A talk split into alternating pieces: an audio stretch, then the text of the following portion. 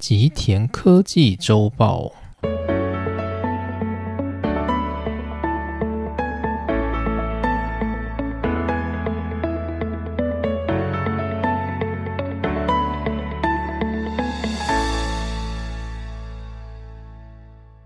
大家好，欢迎来到今天的内容。好，那今天呢又赶上可以更新的时刻了。那这礼拜呢，其实我有很多想讲的话，原因是因为这礼拜真的出来很多很多，我觉得还蛮有趣、值得分享的消息，而且那些都是跟日本有关的。那在这个世界半导体竞争白热化的浪潮里头，日本的动向又再次成为人们关注的焦点。那因为今天话题还蛮多的，所以我们就直接进入正题好了。首先，第一个是我的前东家机械硬碟以及快闪机体大厂 Western Digital 威腾电子。与日本最大的半导体公司凯霞这两家公司纠缠已久的合并案终于到了尾声。这个到了尾声的意思，不是他们选择要合并了，而是他们短期内是看不到可以合并的迹象。所以，Western Digital 的执行长 David Gickler。他在这周的周一，也就是十月三十号，公司的法说会上正式宣布，他们将退出与凯霞的合并协商，转而走向自己的财政重整道路。而这个重整方案呢，将是会将整个公司旗下的两个事业体——机械硬碟以及快闪记忆体这两个部门一分为二。而机械硬碟呢，它还会继续属于 Western Digital 旗下的公司，而快闪机体部门呢，将会分割出去，成为另外一家新的公司，个别的去进行自家的财务重整。那这样分割的好处是，因为现在 Western Digital 它其实整个组织上算是一家公司，就是虽然呢 Western Digital 它是美国的公司，然后在日本有分公司，看起来很像是母子公司的关系，所以你可以想象是 Western Digital 它在美国有一个公司，然后这个公司呢它有一个很大的股东会在支援这个母公司，然后母公司呢它旗下的事业体是在日本经营，就是有它的机。些硬碟部门就是我们之前讲过的 HGST，以及目前跟凯霞紧密合作，几乎可以算是连体婴的前身是记忆卡公司 SanDisk 的快闪记忆体事业体。那这两个事业体呢，他们在日本是属于不同的公司，但他们对应的上级都是美国的 Western Digital 公司，大致是这样一个上下关系。那现在的做法就是呢，把原本底下这两个事业体的其中一个，也就是目前跟凯霞几乎联动的前身是三 disk 的这个 NAND Flash 的事业体，把它分割出去。所以呢，之后我们看到的 Western Digital 它会是美国公司底下就只有下辖它的机械硬碟部门。那 NAND Flash 事业体的这个部分呢，会成立一家新的公司。那这家公司呢？预计会在美国上市，于是它就会成为一家跟原本 Western Digital 母公司平行的公司，只是 Western Digital 它持有多数股权，成为其中的一个大股东。那这样的模式有什么好处呢？根据 Western Digital 自己的说法，这会有助于让两个事业体各自的经营更具效率化。那怎么说呢？应该说，如果大家有去看 Western Digital 的法说会的话，一般它通常会直接报两个事业体的各自的营收跟它的结果。那整个结果呢，最后就会核算变成是 Western Digital 的营收，大概是这样的状况。所以现在是美国的 Western Digital，它同时就是要顾两个事业体的各自的经营。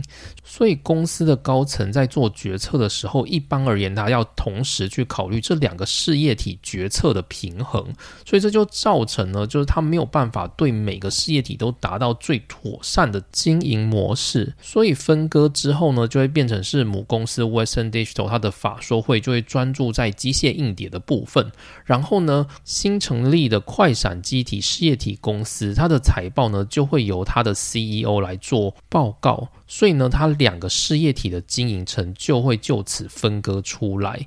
那这样的好处呢，也包含像是对于它的股东会有一个交代。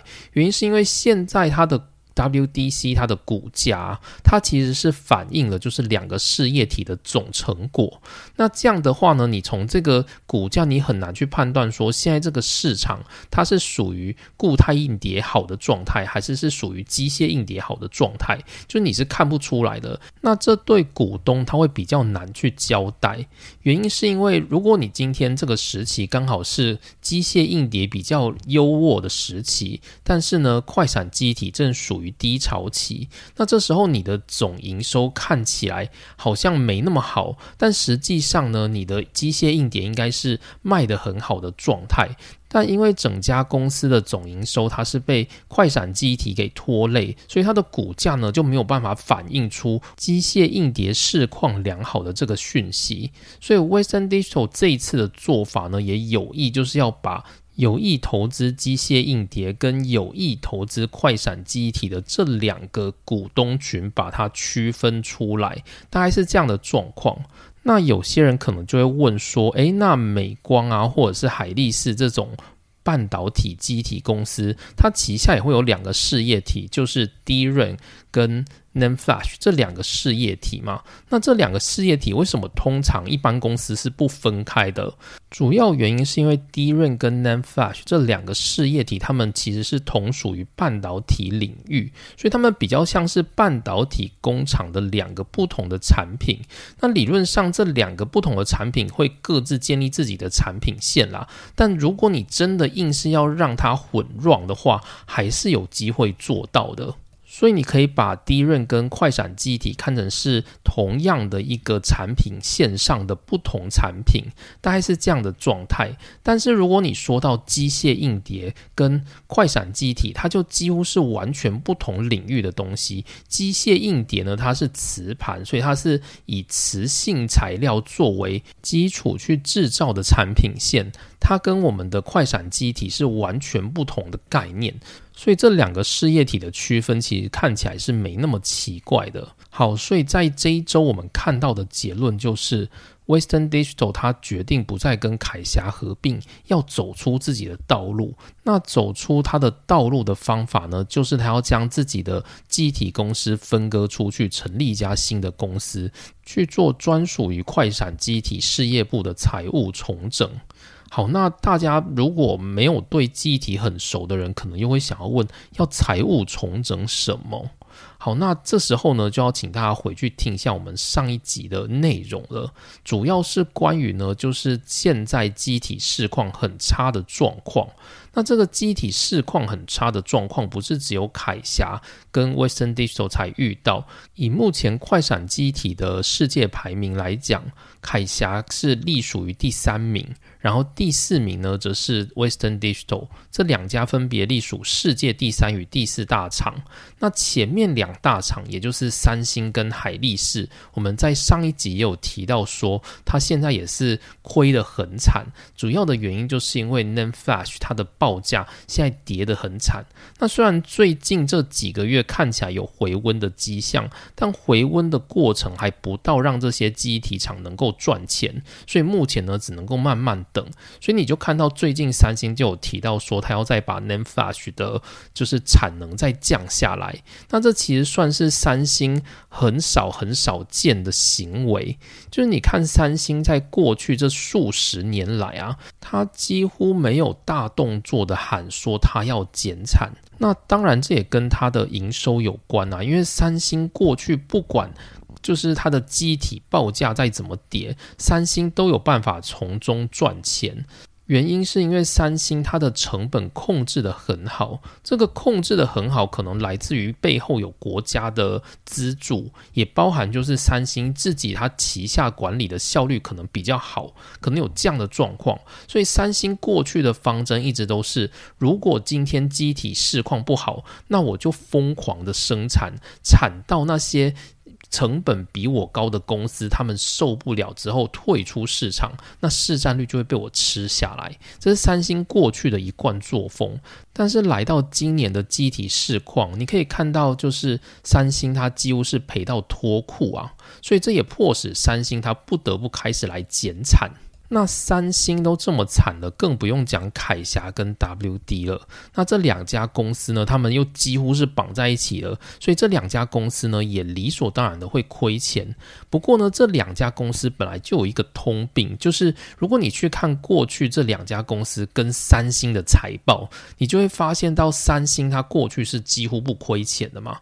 但凯霞跟 Western Digital 这两家在快闪机体事业就几乎是每三年就亏两年，所以你可以想象这两家公司他们在做成本控管的能力本来就是比三星还要差的。那这个差的原因就蛮多的，就是当然包含就是凯霞他们日本公司经营的效率比较差，也是其中之一。但是也有其他的，例如说像是三星啊，它有国家在支援，所以它的成本可以降得下来。又或者说就是三星、海力士或者是美光这些机体公司，他们都同时有低润跟快闪机体两个产品线。但是凯霞阵营呢，他们的半导体部门就只有快闪机体一个产品线，所以他们在成本的控制上是比其他三家公司还要来的没那么好的。所以这也是其中一个原因。那不管怎么说呢，总之这两家公司他们在这一波机体的衰退浪潮中，几乎是赔得很惨，就是赔到就是他们史上没有赔过这么多钱。以凯霞来说呢，它今年的赔款大概可以上看三千亿日元左右。那 WD 的部分呢，可能稍微好一点，不过至少也是会有两千亿左右的程度。所以这就迫使呢，WD 它必须要急着去找解方。那找解方呢，目前就是两个做法。第一个做法呢，原本 WD 是属意要跟凯霞合并。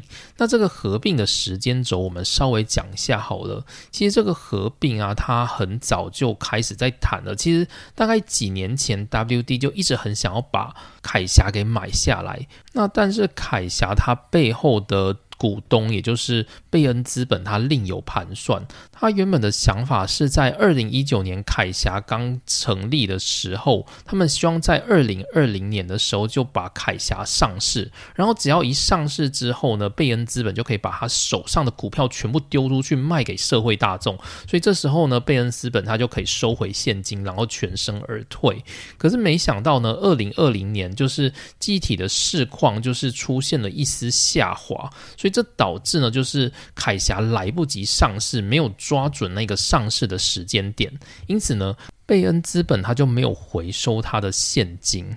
那在后来的时间点呢，其实 WD 也一直想要去收购凯霞，但是因为 WD 它其实是比凯霞还要小的一家公司，所以它其实没有那么多现金能够去把凯霞给买下来，所以它必须要等到就是机体市况差的时候，它才有办法去做谈判。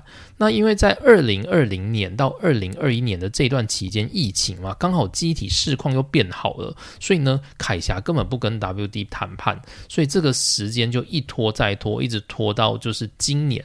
两家公司都赔到脱裤的时候，终于要开始重启谈判了。那这个谈判时间轴呢？其实好像从今年的六月、八月之后都一直有风声，但是这个风声怎么样就没有人知道。那身为就是前东家的社员，其实我们在公司也不知道任何消息，所以呢。我们所知道的消息呢，都只能够从新闻来看。不过呢，因为 WD 跟凯霞双方都没有公开去说过他们在讨论合并的这一件事情，所以新闻呢写的都是一些相关人士的臆测，所以我们很难去做猜测。一直到就是这个礼拜的星期一，也就是十月三十号的时候，David Gucker 他才宣布说，我们决定放弃与凯霞合并，就是才正式。宣告说：“哎，我们之前有在做合并讨论的这一件事情哦。那虽然新闻媒体早就已经吵得沸沸扬扬的，不过呢，官宣是在这礼拜才正式被确定。那其实我刚才还少提到一个东西，就是日本政府的态度。其实，在二零一八年，就是东芝机体它刚被东芝集团给丢出来的时候。” Western Digital 就曾经介入，想要去把就是东芝记忆体给买下来。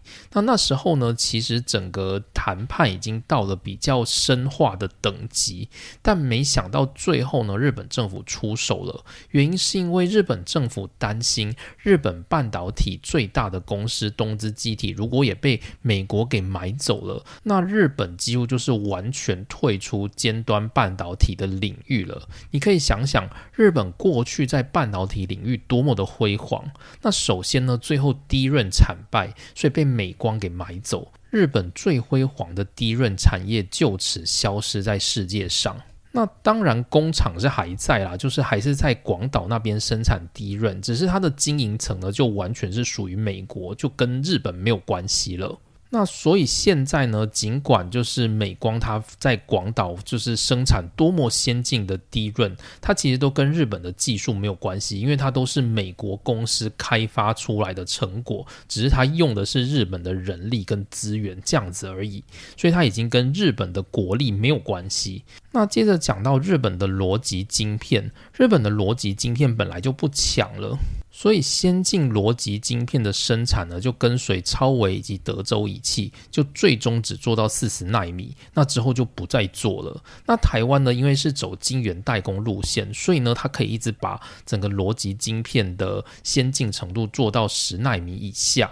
那这是日本它没有做到，所以日本它就直接放弃了逻辑晶片的先进制程的生产能力。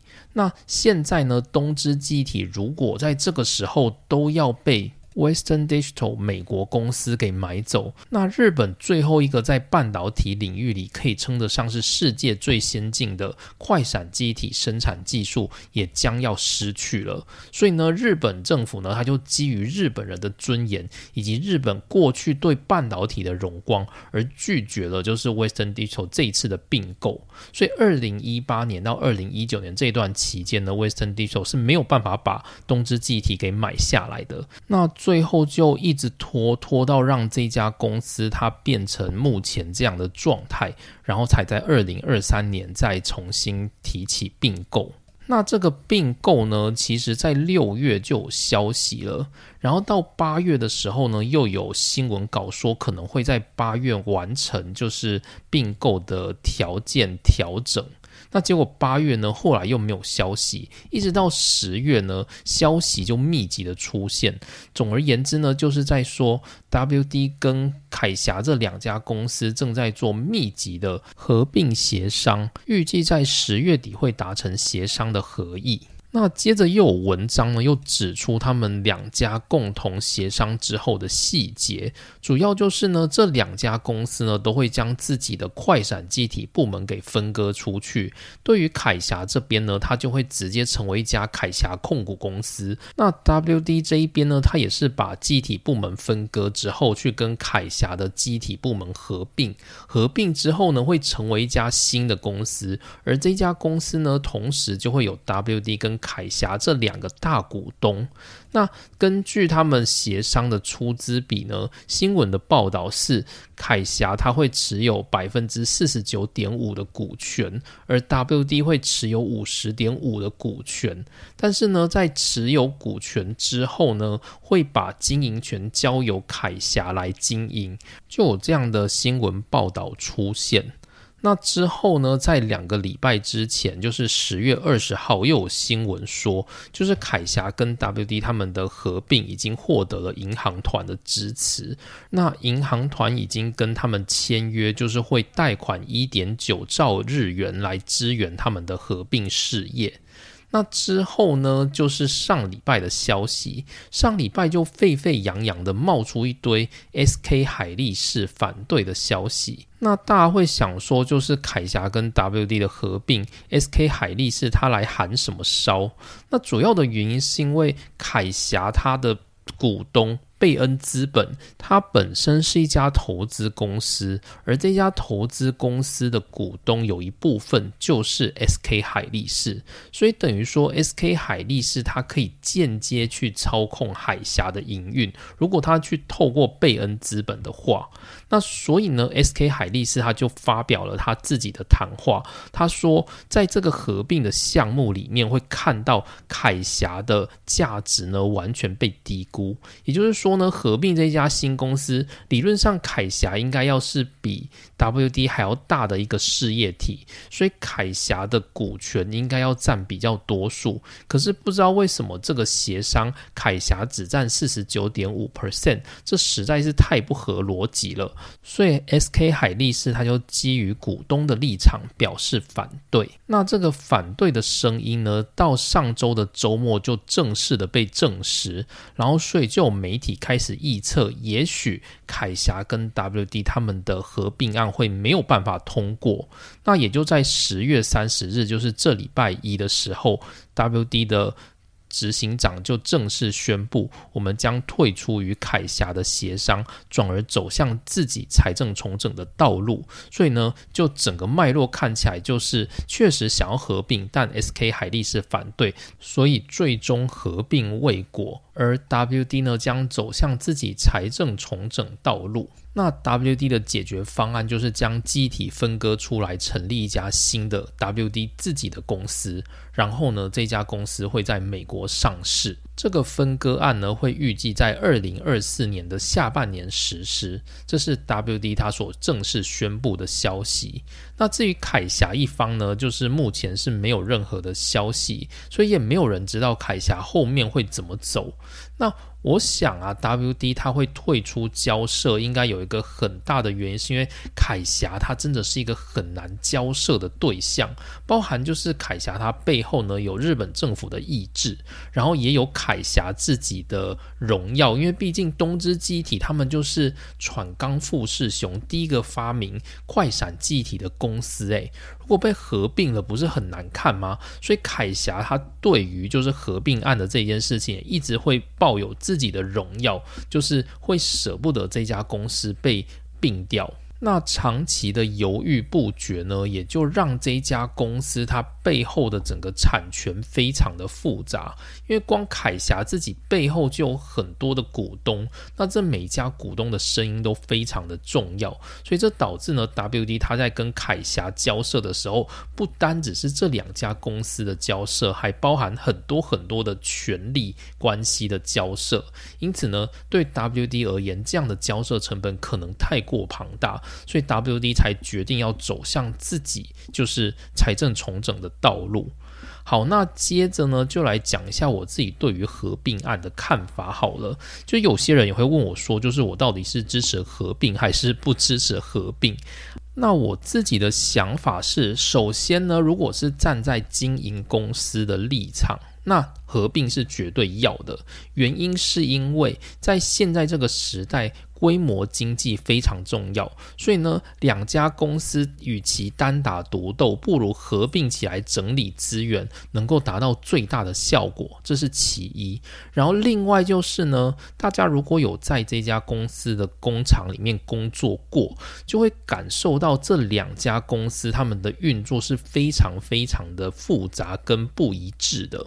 就是这两家公司呢，他们是共同投资在日本建立工厂跟开发整个快闪机体的技术嘛，所以是两家公司共同利用这个日本的工厂在进行制造。那两家公司怎么一起利用？到底要听谁的？很难吧？所以怎么办呢？这两家公司只能够每天每天每天的不停的对话。所以在这个工厂里面工作，你就可以感觉到这两家公司他们是要不断的透过冗长的沟通去达成合意的过程。所以呢，这无形中就会花费掉非常非常多的成本。所以对于公司经营而言，如果能够让这两家公司合并在一起，这中间这一票就是所谓的谈判成本、资讯交流的成本，全部都可以省掉。这其实是一个非常。非常庞大的花费。那省掉这个之后呢，你就不需要中间这么多成本，那你的人力是不是就可以精简？所以人力可以精简之后，你的成本就压了下来，你就有办法去跟三星还有海力士的产品的成本做对抗。我认为这是对于公司经营很重要的一个部分。但这是因为我从现在的眼光来看呢。如果说从历史脉络来看的话，这两家公司为什么会走上现在这个地步？就是呢，这家公司有七座、九座工厂。那这九座工厂呢，它的产权其实是一半属于凯霞，一半属于 WD，是一个非常非常复杂的状态。那为什么会走向这种状态呢？原因也很简单，因为这两家公司当初就是为了节省成本，所以才做出。了一人投资一半，共同出资开发，然后共同生产的这样的一个方案。所以呢，最初在做这个决策的目标，原本是为了省成本。只是说到现在这个机体就是市况非常差的环境底下，你会发现这个共同出资省成本的这一条路，反而成为了他们的拖油瓶，反而增加了他们的成本。否则，在过去记忆体市况良好，又或者呢，就是东芝机体它还是领先同业的这样的一个状况的时候，这种共同出资呢，确实会有它的好处。不过呢，在现在这个阶段呢，看起来它的好处已经变得不太大了。好，那这是从经营层的观点。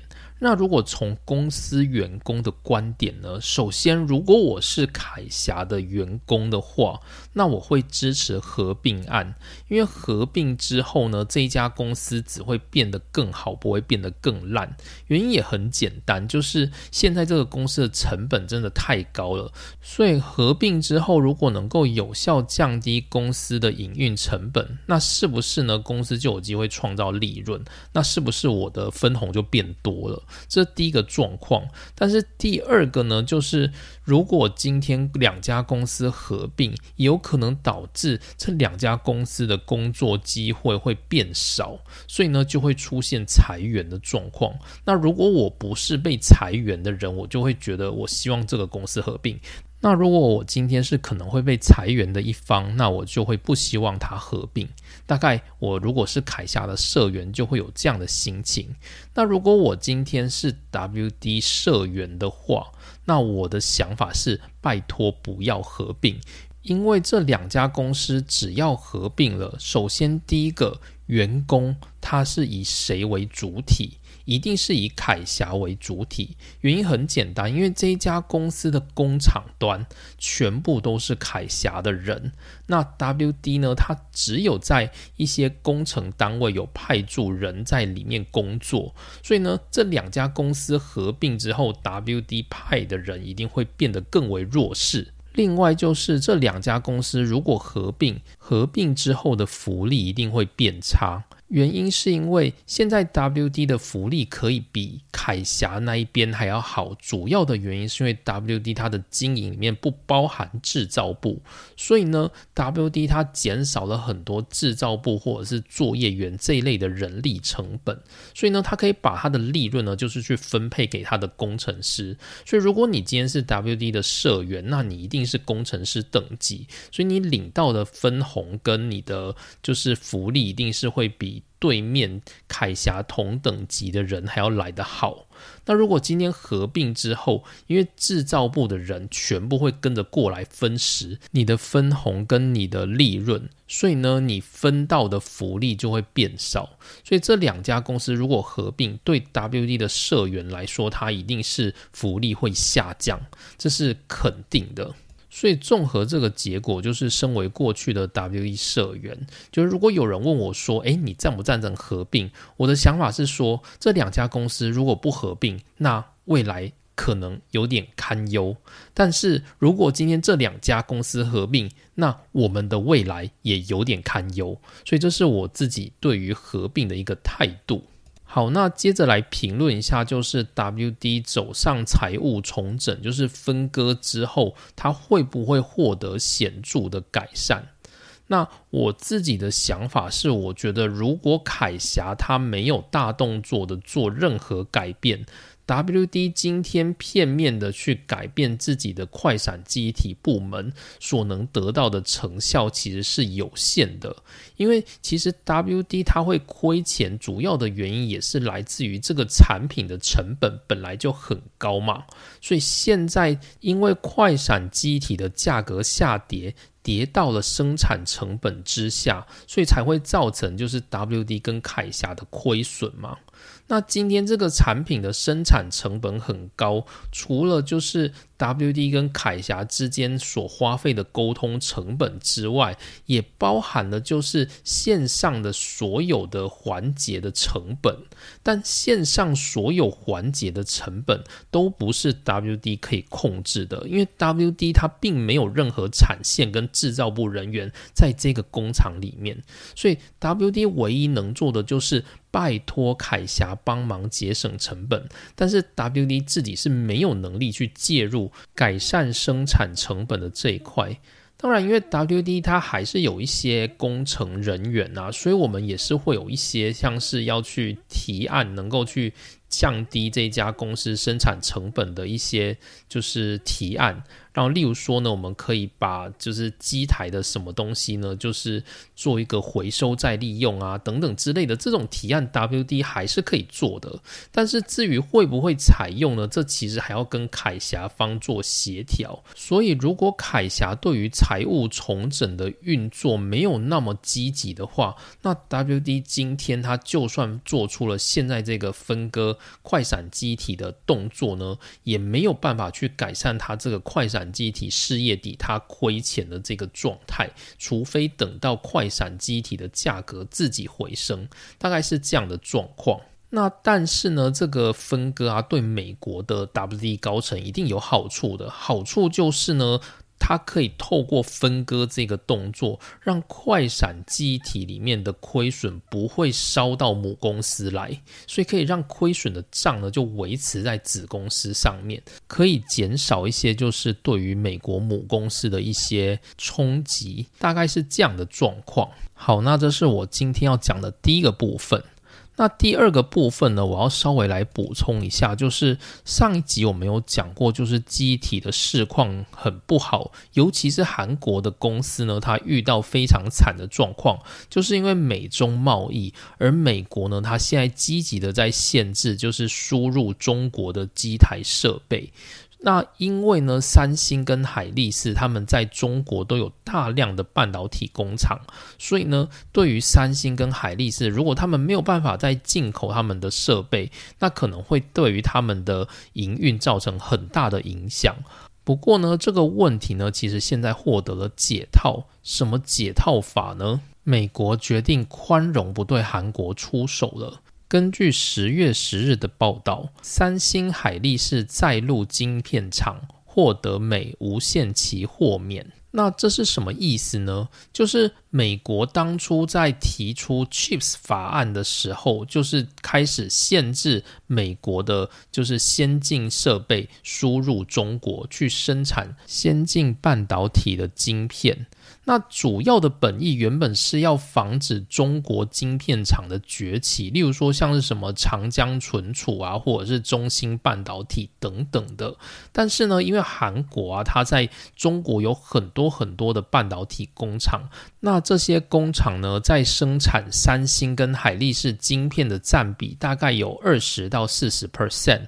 所以如果今天呢，这些机台都被禁了，那绝对会大大程度的影响三星跟海。力士的营运，那同时呢，现在记忆体状况又这么糟，这样的营运呢，会导致韩国的厂商一劫不复返。那其实呢，现在三星跟海力士还没有面对这个问题，主要的原因是因为美国它在颁布 Chips 法案的时候，就有给现在的各家厂商豁免期，就是呢，台积电、三星、海力士等等的先进半导体外商。就是对于中国而言，算是外商的这些公司呢，美国都有给予它豁免期。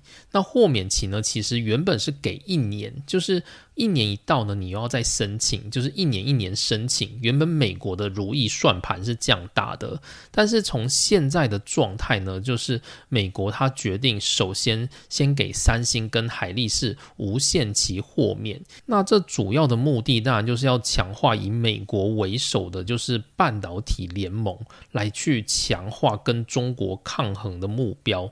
所以呢，今天三星跟海力士他们在中国呢。就可以进口先进的制成设备去生产他们的低润或者是快闪机体的产品。那这时候应该有人就会想说：，哎，我们的护国神山台积电在美国被搞得这么惨，那美国是不是也该给台积电一些好处啊？因为台积它在中国呢，虽然占比不高，但是还是有一部分的，就是十二到十六纳米的晶圆厂是在中国的南京，这算是最先进的部分。那这个部分呢，它也是受到就是 Chips 法案的限制。会有就是先进机台没有办法输入的问题。那台积电目前呢是获得就是延期一年，也就是说二零二四年呢，台积电的南京厂还是可以进口就是先进的制程机台来进行生产。但是在二零二五年是怎么样还不知道。那台积电自己的说法是，他们现在正在跟美国争取无限期豁免。那最终结果会怎样？是不是美国真的想要搞台积电？我们就慢慢拭目以待吧。好，那接着来讲第三个消息。第三个消息，如果大家有在 follow 就是半导体台湾业界的状况的话，大概就会知道，在今年的七月的时候，台湾有一家晶圆代工公司。它宣布，就是跟日本的银行签约，然后会在日本选一个地方来盖，就是日本的新工厂。那这家公司的名称呢，就是大家如果有在投资，就会很熟的利基店。那利基店的董事长就是黄崇仁嘛，就是从过去的利金，然后到就是跟尔必达合作的巨金。那因为利晶它原本也是做低润的，然后我们都知道低润啊，台湾的低润产业在二零零八年的时候与三星交手。然后就是被三星给痛宰之后呢，就是输了一屁股债。最后台湾有好几家就是低润公司呢，都被迫重整或者是退出舞台。那其中呢，就是退出舞台的，当然就是我们很熟知的茂德。那历经呢，在那一波状况也是赔得很惨。那最后呢，在二二零一二年，历经就宣布要退出就是低润市场，然后转而去投资就是晶圆代工业务。那根据黄崇仁。自己在接受访问的时候也有说到，就是过去其实台积电董事长张忠谋也提供他很多很多的帮助。总之呢，历经最后就经历了顺畅的转型，就是他从原本的下市到最后呢，就是变成新贵公司。然后财务状况也从原本低润时期的持续亏损，到变成晶圆代工之后就开始有很多盈余产生，也算是对得起股东啦。所以从这个故事大家就可以看到，就是记忆体产业真的是很悲惨，就是无论怎么努力，其实都很难逃离就是被 Silicon Cycle 给主导的命运。那台湾呢？我觉得它过去因为我们选择了晶圆代工作为主要的业务，所以。呢，台湾算是运气很好，因为晶圆代工其实在最一开始真的没什么人看好。那机体业务呢，其实在整个全球的观点来讲是很夯的。你看日本从做 DRAM 跟 Flash 开始，在全球就卖的非常的火热，所以也让整个日本的半导体产业经过了一波又一波的成长。那台湾呢，刚开始它的低润产业也是有人做啦，但总是做不赢日本、韩国嘛。那台湾呢？另一部分就是选择了晶圆代工，结果在这十年磨一剑之后，台湾的晶圆代工反而成为就是比较不会受到景气波动、比较良好的产业结构，所以导致像现在呢，即使经历过就是 Silicon Cycle，你还是可以看到就是台积电啊、联电这些公司，他们理论上都还是有盈余产生的，不会像就是记忆体厂好的时候会好一阵子，然后坏的时候就会赔的一屁股债。这样子好，然后呢？历经这家公司啊，就是他在二零一八年的时候，他又决定要把他的股。就是公司结构变得更为轻盈一点。所以他的做法就是呢，把他旗下原本的子公司叫做巨晶电子，就是原本跟尔必达合作的那一个。那这个公司呢，他最后把它更名为利基基成电子制造股份有限公司，就是我们所知道的利基电。那接着呢，利晶就把它所有的晶圆业务全部都转移到利基电去，然后利晶呢就变成是一家控股公司去控管，就是底下的利基电制造公司，变成是这样的结构，就跟我们刚刚在提，就是 QXIA 它要组成控股公司去管底下的 QXIA 制造公司是一样的效果。所以现在我们熟知的就是在做。晶圆代工业务的晶圆三哥，在台湾的话呢，就是利基电这家公司，就不再是利晶了。好，那所以呢，今年七月其实利金呢就有跟日本的一家叫做 SBI 银行来讨论说，就是他要在日本投资，然后希望日本银行能够给他融资。所以呢，他们在谈论的过程当中，最后就签了备忘录。那内容就是利基电预计会在今年到明年在日本新建一座新的就是晶圆代工工厂，而这座晶圆代工工厂呢，就希望。可以获得来自 SBI 银行的资助。那利基电为什么想做这个生意呢？我想他主要应该是看中台湾的台积电，因为他去熊本设厂，结果发现到就是日本的效率非常高，那个厂呢现在盖的就是比他原本预期的还要快完成。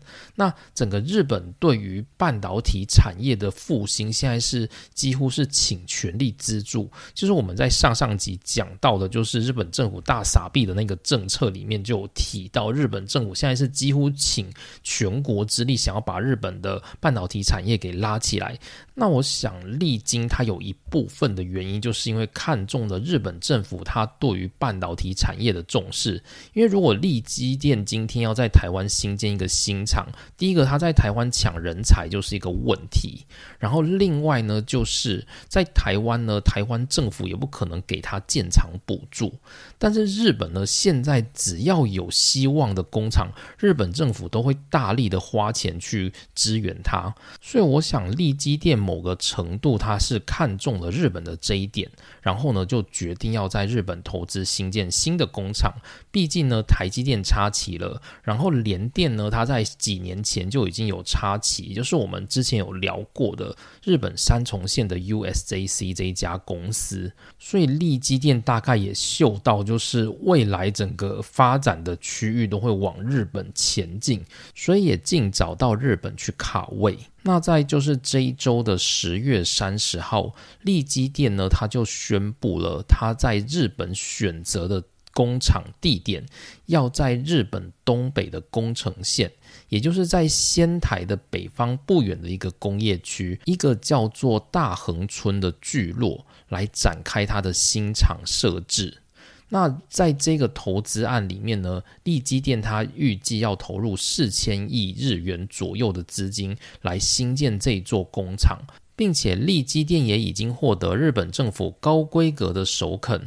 会提供一千四百亿日元协助利基电建厂，那大概是整个建厂成本的三分之一。那当然不只是建厂的资源啊，像是整个东北仙台周边的整个供应链的设置，日本政府呢接着也会开始就是加紧脚步的进行。那这个一千四百亿看起来怎么样呢？我们知道说，日本政府提供台积电建熊本厂提供了四千亿，没办法，因为人家是台积电，它要投资的规模很大，所以日本政府呢不拉高规格，台积电是不会来的。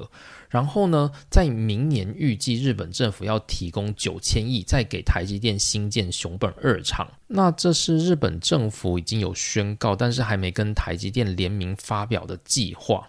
那现在呢？日本政府只要提供给利基电一千四百亿日元的投资。那这一千四百亿呢？虽然你看起来会觉得它比台积电的四千亿还要少，但其实已经是很高规格的投资了。你去看日本的第一大半导体公司凯霞，他在去年呢，也只有宣布要提供九百亿给凯霞跟 WD 两家公司共用，而明年的计划呢，则没有看到凯霞跟 WD 的身影。那我想，日本政府他自己也不笨啊，因为他一定会知道说，凯霞跟 WD 现在整个体制里面几乎是亏钱，亏了一屁股债。现在投钱下去也只是打水漂而已，还不如呢，就是拿去投资在北海道的拉皮达斯，至少呢还可以让日本民众就是闻一下梦想。好，所以呢，日本政府它提供给利基店的一千四百亿，其实看起来算是蛮多的。那根据日本媒体的报道。利基电这次在日本的投资一共会投入八千亿日元左右，但会分两期来进行。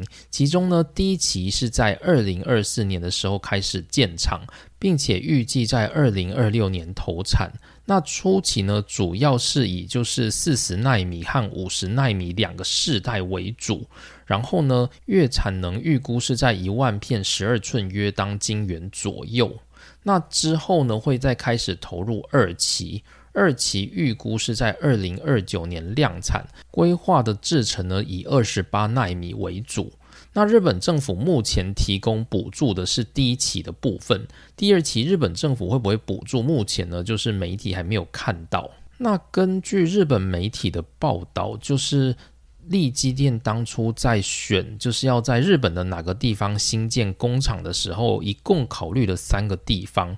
第一个呢，就是现在提到的日本东北，然后另外呢，也包含日本九州的福冈，以及联电海峡所在的就是日本三重。原本是考虑这三个地方，那最终结果呢，就以东北的工程线出现。那为什么利基电会选择东北呢？先说就是熊本好了，为什么利基店不选择熊本？其实黄崇仁他已经在就是很多次的访谈都有提到，他觉得熊本的交通真的是太烂了。他曾经讲过说，熊本的交通看起来比新竹竹北还要差。而熊本呢，现在有台积电在那边插旗，如果利基店再过去的话，就可能会让整个熊本的场面更为混乱。所以熊本很早就被排除了。那这一次呢，日媒就有分析说，就是利基电会选择东北仙台的主要原因，是因为在仙台的，就是宫城县大横村的第二仙台北部综合工业团地那边呢，其实现在是有就是 Toyota。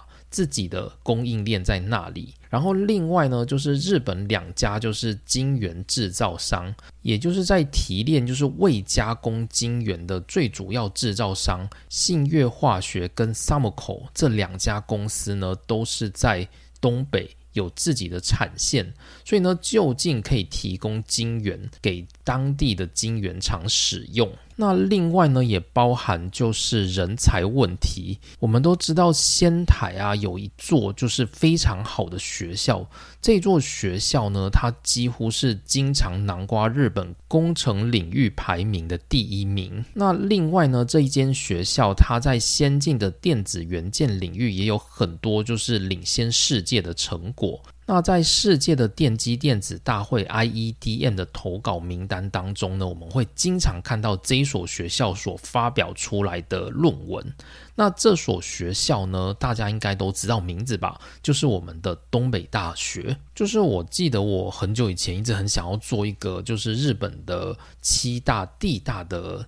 主题，但是呢，我一直都没有实现。就我大概就只有讲完京都大学，然后就结束了。那我原本呢，第二章想要讲的是东北大学。不过我觉得，就是比起讲学术的东西，我觉得讲一些半导体的，好像会比较符合我的专业。所以我后来就没有去触碰这个主题。但东北大学呢，确实是有很多很值得说的地方。所以呢，东北大学它确实是日本可以提供很多工程。人才一个非常重要的据点，我认为它甚至就是比我们熟知的东大、京大或者是九大都还要来得更强大一些。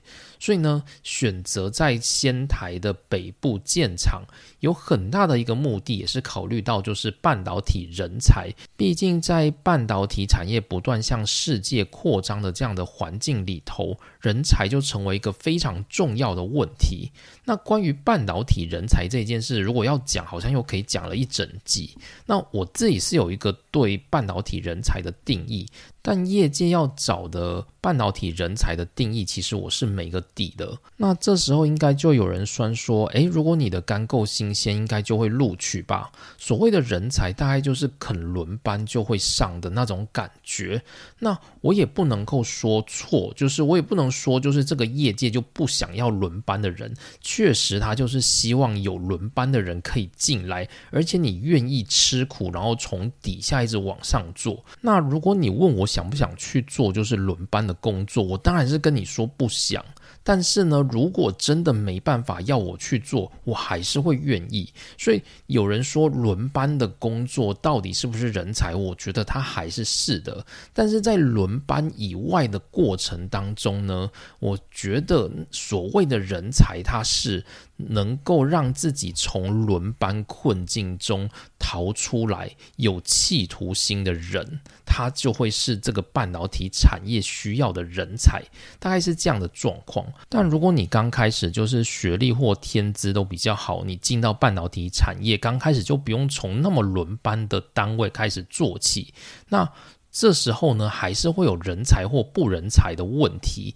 所谓的人才呢，他或许就是要对你的位置有企图心，你要想要从中得到东西，想要把事情做好，而不是只是照本宣科的做被交办的事。然后呢，你要能够去有企图心，掌握全局，到最后呢，你能够让自己的程度越深的这样的人呢，我认为他才是。就是半导体产业，他想要去得到的人才，那这种人才呢，当然。每年都要有新血进来嘛？那这些新血呢？有些人他最后一定会受不了这个产业，然后离开。但是也有一些留下来的人，他是真的能够在这个产业当中，就是找到自己的定位跟企图心，然后会想要发挥自己更大产值的人。这是我自己想象，就是半导体产业他想要的那个人才的样子。那这个人才呢，要怎么找？当然也只能够从就是所谓的人才圈里面去海选。那在例如说，像在仙台的东北大学附近，好了，如果能够多收到一些东北大学的学生，那这种人才出现的几率一定会变得比较高嘛，大概是这种状态。所以呢，这大概就是利基店它选择在仙台的一个主要原因之一。那另外呢，就是东北的这个区域啊，它其实也算是就是日本在第三类半导体投资的一个比较重要的区域，所以在这个。东北的工程线周边，它其实是还有蛮多就是半导体可用到的供应链，所以选择在工程线的周边现场，它的阻力其实算是不大的。那利基电呢，他们在新闻稿面有提到说，他们主要就是要去做跟车用有关的晶片的晶圆代工，所以呢，就刚好在这个 Toyota 的相关供应链附近，所以就能够就近提供晶片，算是可以形成一个车用电子。的聚落的概念，那有人就会说，诶，台积电不是也要在熊本，然后跟 Denso 合作，也是会提供就是车用电子相关的一些晶片吗？那会不会有竞争关系呢？那其实呢，因为这两家公司他们提供的世代是不同的，然后在车用电子领域里面，它其实用到的晶片非常非常的多元。例如，如果你是比较精密的微控制器，那你可能就会用到世代比较先进的部分。但是也会有一些世代没那么先进，但是它也是需要在汽车里面使用的。例如像是仪表板的操作，或者是比较不牵涉判断的操作的这些晶片呢，它也是会被使用到的。所以会不会台积电做车用力积电就没有办法做？这是我是觉得还好。那接着我们来看一下，就是有一则新闻啊，它有提到说，日本的半导体产业呢，它最终会走向三大核心基地。那这是一家叫做 TrendForce 的一个评论公司，它所做的一些对未来趋势的看法。那从现在来看呢，我们就会知道日本呢，它接着要把它的重心移到三个区域。那这三个区域呢，最终会形成日本的三大半导体基地。那这三大半导体基地呢，分别就是九州、东北以及北海道。那九州当然就是以台积电跟索尼为首所建立的供应链。那在东北的部分呢，就包含我们所提到的 Toyota 的供应链，然后在东北的米泽地区有瑞萨电子的工厂，接着世界龙头的细晶圆生产公司信越跟 Sumco。这两家公司呢，也都在东北设有就是晶圆制造厂，所以这些供应链来看呢，最后再加上利基电，就有机会能够把东北推向就是日本半导体生产一个主要的核心。因为毕竟呢，晶圆代工业务的扩张啊，看起来应该会比机体还要更来的壮大才是。那最后一个分析到的就是日本半导体的核心区域，就是北海道。那北海道的话，主要就是目前在新千岁地区已经开始建厂的，就是日本的拉皮达斯。那这一家公司到底会不会成功？其实没有人知道。不过所有的供应链都已经到那里去卡位了。然后我自己听到的风声就是，像是很多美国的设备商啊，其实他们现在呢也几乎要把他们的负责的业务都转向熊本跟北海道。就是在过去呢，日本的半导体生产基地其实是在广岛跟四日市，就这两个地方。那广岛的话就是美光，四日市的话就是凯霞，这两者呢都是做机体业务。但是至少在明年呢。你可以感受到记忆体产业它的投资会非常非常的萎缩。那你看过去几年，其实记忆体产业它的投资也不是特别的庞大，而且它又更容易受到 Silicon Cycle 的影响。那相较之下呢，把营运重心移到就是未来有机会成长的熊本跟北海道，在现在日本的设备商的眼里看起来是比较有机会的。所以呢，从明年开始，据说就是在日本很多的。外商的半导体设备商，他们会强化就是在九州跟北海道这两个据点的服务，所以未来日本的半导体业界也会走向就是着重晶圆代工而轻记忆体产业这样的方向前进。就目前看起来有这种趋势。好，那以上呢就是我想跟大家分享的内容。就今天分享内容主要有三个部分。第一个，我们在讲就是凯霞跟 WD 的合并，然后合并失败，导致 WD 宣布要一分为二。然后另外呢，我们又稍微提一下，就是美国对就是韩国跟台湾公司都有设立，就是在中国禁止输入半导体设备的限制。但韩国的两家半导体大公司三星跟海力士，他们都已经获得了美国的就是无限期豁免权。至于台积电呢，它只获得了一年期的豁免权。那关于无限期，现在还在交涉当中。那最后一个话题，我们聊到利基电，它要到日本的东北宫城县去设立新的工厂。那预计呢会在二零二六年到二零二七年投产。那未来的半导体业呢，根据预测也将会走向九州、东北、北海道三大据点的势力。那在广岛跟三重这两个区域呢，会慢慢的被淡掉。目前是看到现在这样的状况。好，那以上就是今天的分享，谢谢大家收听，我们下次见，拜拜。